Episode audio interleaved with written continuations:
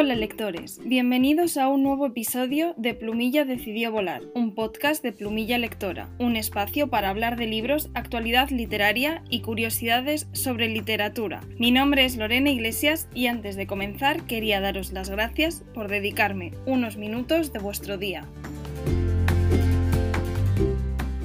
Comenzamos el repaso de las noticias de esta semana felicitando a la escritora María Barbal, que ha sido galardonada con el Premio de Honor de las Letras Catalanas 2021. La escritora leridana de 71 años ha sido la ganadora de la edición número 53 de estos premios que concede la asociación Omnium Cultural. Pedra de Tartera fue su debut literario en 1985 y su última novela, Tandem, publicada en 2020 por la editorial Destino, ganó hace unos meses el premio PLA. Entre ambas novelas, María Barbal ha creado multitud de obras, tanto novelas como teatro, ensayos o literatura juvenil e infantil. Barbal es la séptima mujer en hacerse con el Premio de Honor de las Letras Catalanas en sus 53 años de celebración. Un dato que me gustaría dejar de resaltar cada vez que hablamos de premios literarios, pero que de momento es necesario para poner el premio en su justo contexto. Seguimos con mujeres escritas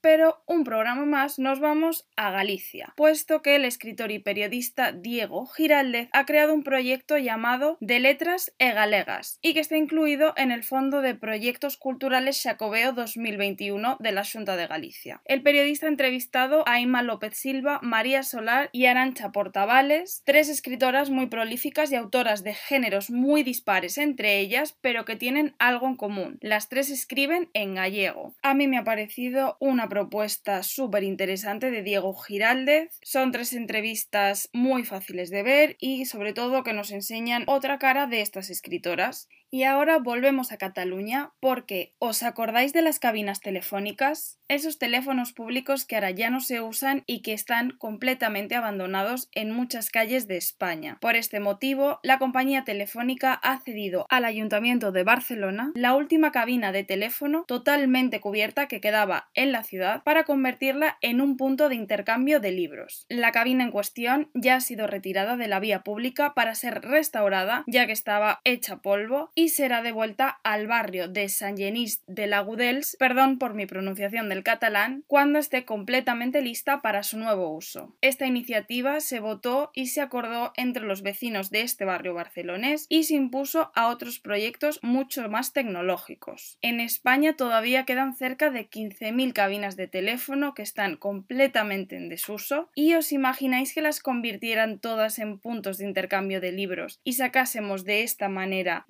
volúmenes a la calle, quizás si seguimos soñando y aparecen muchas más iniciativas vecinales como esta, este sueño algún día se cumpla. Si hace unos episodios hablábamos de la iniciativa A las Olvidadas que se encarga de llevar libros a mujeres presas de toda España, hoy hablamos de las bibliotecas municipales de Valencia que han donado más de 500 libros al centro penitenciario de Picasen. Esta cárcel es una de las más grandes de España y por tanto los presos son muy diversos y tienen distintos módulos, incluido módulos de mujeres y módulo de madres. Entre el material donado se encuentran ejemplares de literatura infantil y juvenil que contribuirán el proceso de alfabetización de neolectores y no castellano parlantes que sigue el equipo pedagógico del centro penitenciario, ya que la literatura no solo es una forma de mantenerte conectado con el exterior, sino una herramienta de aprendizaje. Y por último, recuerdo que Babelio tiene nueva convocatoria de masa crítica, se abre el 17 de marzo a las 9 y media de la mañana, solo para sus usuarios que ya tengan reseñas hechas dentro de la plataforma, como os expliqué en capítulos anteriores de este podcast. En esta ocasión la convocatoria de masa crítica es de géneros alternativos, ya podéis curiosear el listado en su web, está completo con todas las sinopsis de los libros, hay muchísimo thriller, bastante terror y multitud de géneros distintos. Como podéis seleccionar todos los títulos que queráis, yo os dejo que descubráis el listado vosotros mismos y que lo chequéis con tranquilidad, pero yo os adelanto que seguramente marcaré novela B y algún que otro libro más, pero especialmente ese que me ha parecido interesantísimo. Y llegamos al apartado de noticias relacionadas con el mundo audiovisual, con la noticia de la adaptación a la pequeña pantalla de la novela El corazón helado de Almudena Grandes, de la mano del dramaturgo Miguel de Arco para Boomerang TV. La productora ya ha informado que Del Arco está escribiendo los guiones y que el productor de la misma será Luis Santamaría, productor ejecutivo de series como La Otra Mirada. No se conocen más detalles todavía de la serie que recreará esta historia ambientada en España desde la Guerra Civil hasta principios del siglo XXI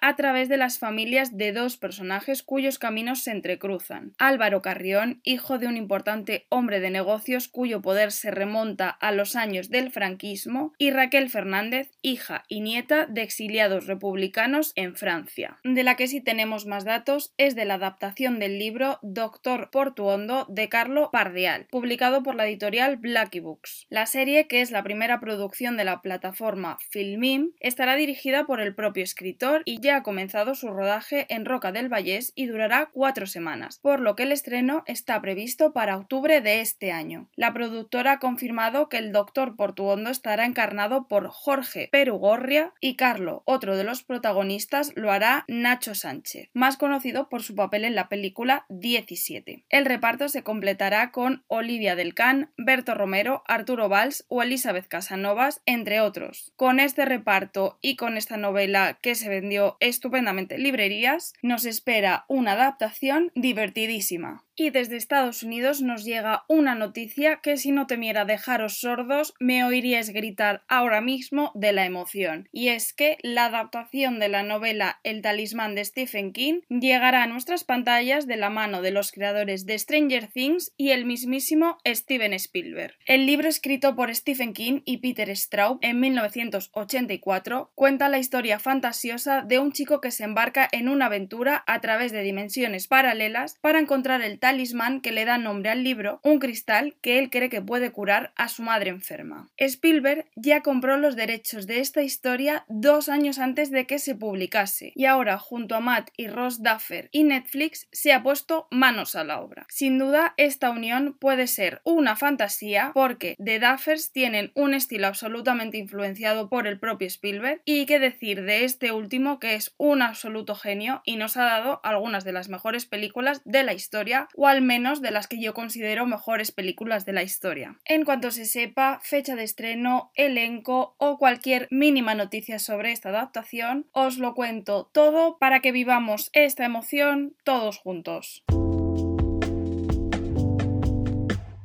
Como cada mes he seleccionado alguna de las novedades literarias de marzo que más han llamado mi atención para que podáis apuntaros aquellos títulos que más os resulten interesantes e ir a vuestra librería de confianza lo más rápido posible. Comienzo con Las que estamos muertas de Namina Forna, publicada por Editorial Molino y RBA Libros. Sinceramente, este es uno de los libros de juvenil que más estaba esperando este año y hace un par de días me llegó una copia en inglés a través de una suscripción literaria y ya solo puedo pensar en que tengo que acabar las lecturas que tengo empezadas para ponerme lo antes posible con esta novela y que ya tenéis en todas vuestras librerías traducido al castellano. La novela nos cuenta la historia de Deca, cuya sangre dorada la marca como impura y la condena a muerte. Ante ella una decisión, resignarse a su destino o unirse a las Alaki, un ejército de chicas casi inmortales que lucha para defender el imperio de su mayor enemigo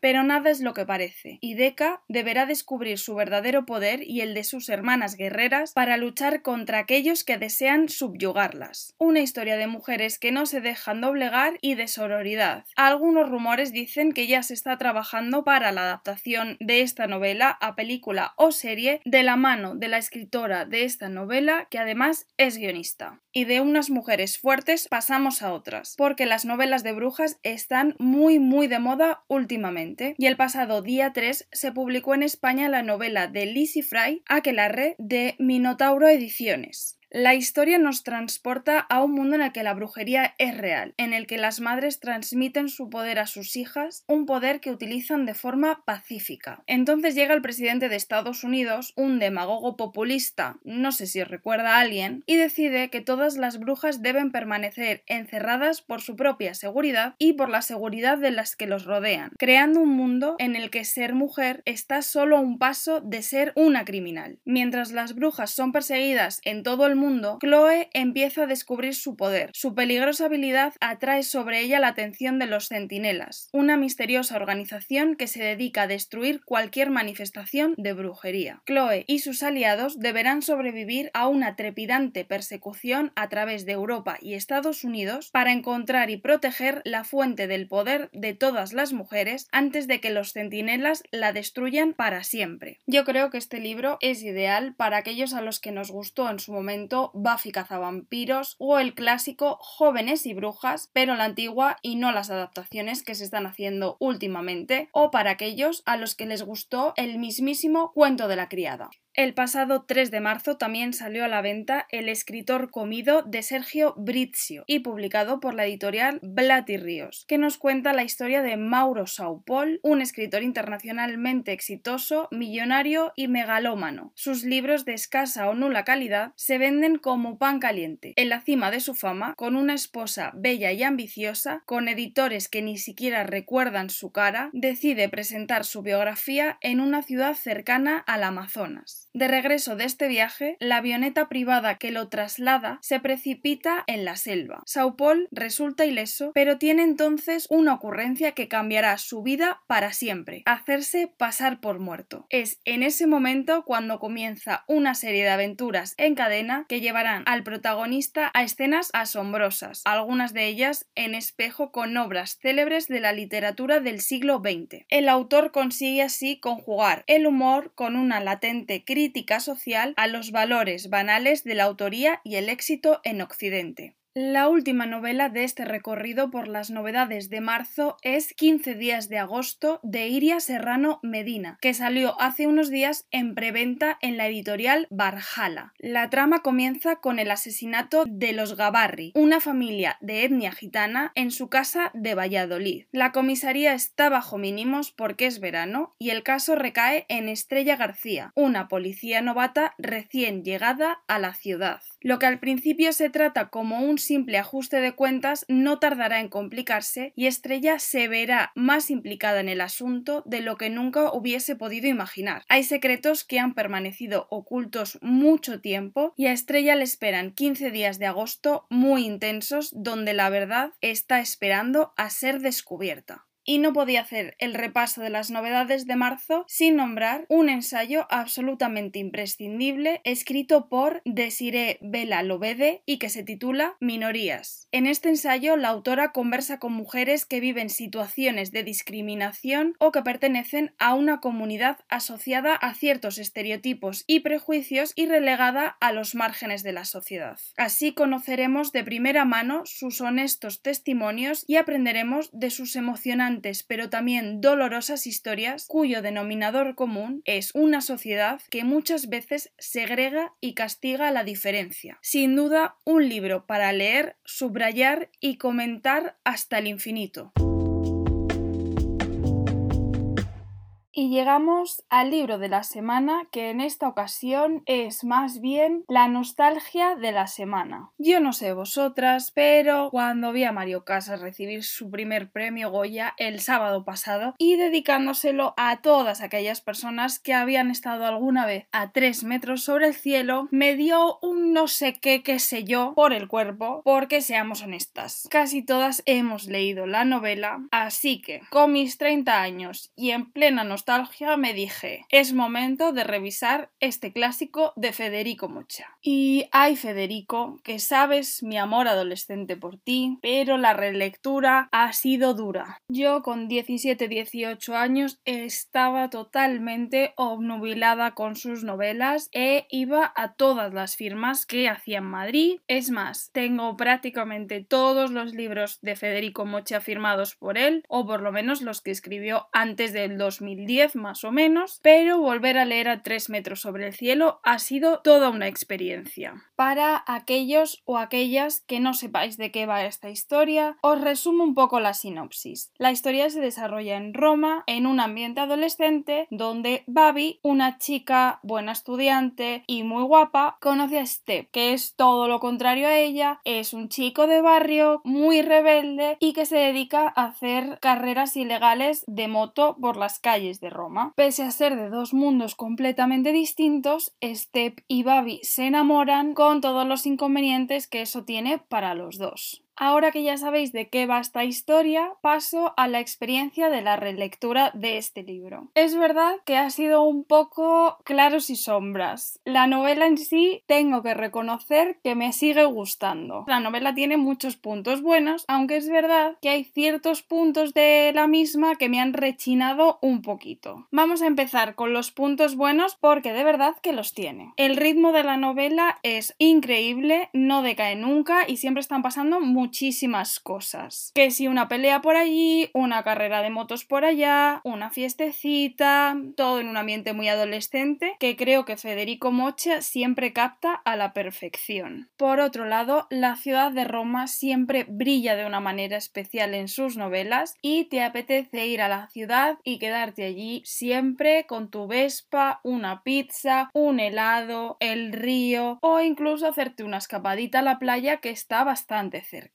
En definitiva, la historia está bien creada y debo reconocer que más de una sonrisita me ha sacado en esta relectura. Pero como ya os he dicho al inicio, no todo han sido luces porque hay muchas cosas que ahora mismo no sé si volvierais a leerla o si la leéis por primera vez os terminarían de cerrar. Y es que, madre mía, con algunas de las frasecitas del protagonista y de los amigos del protagonista y madre mía con algunas de las actitudes de los chicos y de las chicas de esta novela. Es verdad que a veces en algunas novelas románticas hay ciertos tintes machistas que pasamos por alto, pero en las novelas más centradas en adolescentes a mí me rechinan muchísimo. La primera edición de esta novela es de 1993, por lo que los movimientos de reafirmación del cuerpo de las mujeres no estaban tan en auge como lo están ahora, pero algunas de las descripciones que se hacen de las chicas en esta novela a mí me han puesto de los nervios e incluso Step al principio de la novela le dice a Babi que es lo que llamaríamos una belleza de canon oficial que tiene que adelgazar unos kilos para estar con él. Se lo dice entre risas, pero aún así es una frase que a mí me dejó noqueada. Y he dejado para el final la construcción de los personajes porque para mí solo la creación de los personajes tiene una parte positiva y una parte negativa. La parte positiva para mí es Palina, que es la amiga de Babi, y Pollo, que es el amigo de Step. Estos dos personajes ahora con el tiempo me han parecido lo mejor de la novela, así como la hermana, que es muy pequeña y entonces te crispan los nervios como lo puede hacer cualquier muchacha de su edad que está en la edad del pavo. Y el punto negativo, muy a mi pesar, es la creación tanto de Step como de Babi. Sí, cuando leí la novela allá por 2006, ellos eran mis personajes favoritos. En esta relectura debo decir que no he conseguido que me gustaran tanto como lo hicieron en la ocasión anterior y para mi gusto ahora son los personajes más débiles de toda la novela. Aún así, debo reconocer que he disfrutado la relectura igualmente. Creo que es una novela fácil de leer, disfrutable, aun con sus pequeñas cosas que nos por la edad, pero como lectura para un fin de semana o para una tarde en la que no sabes qué leer, creo que no está nada mal.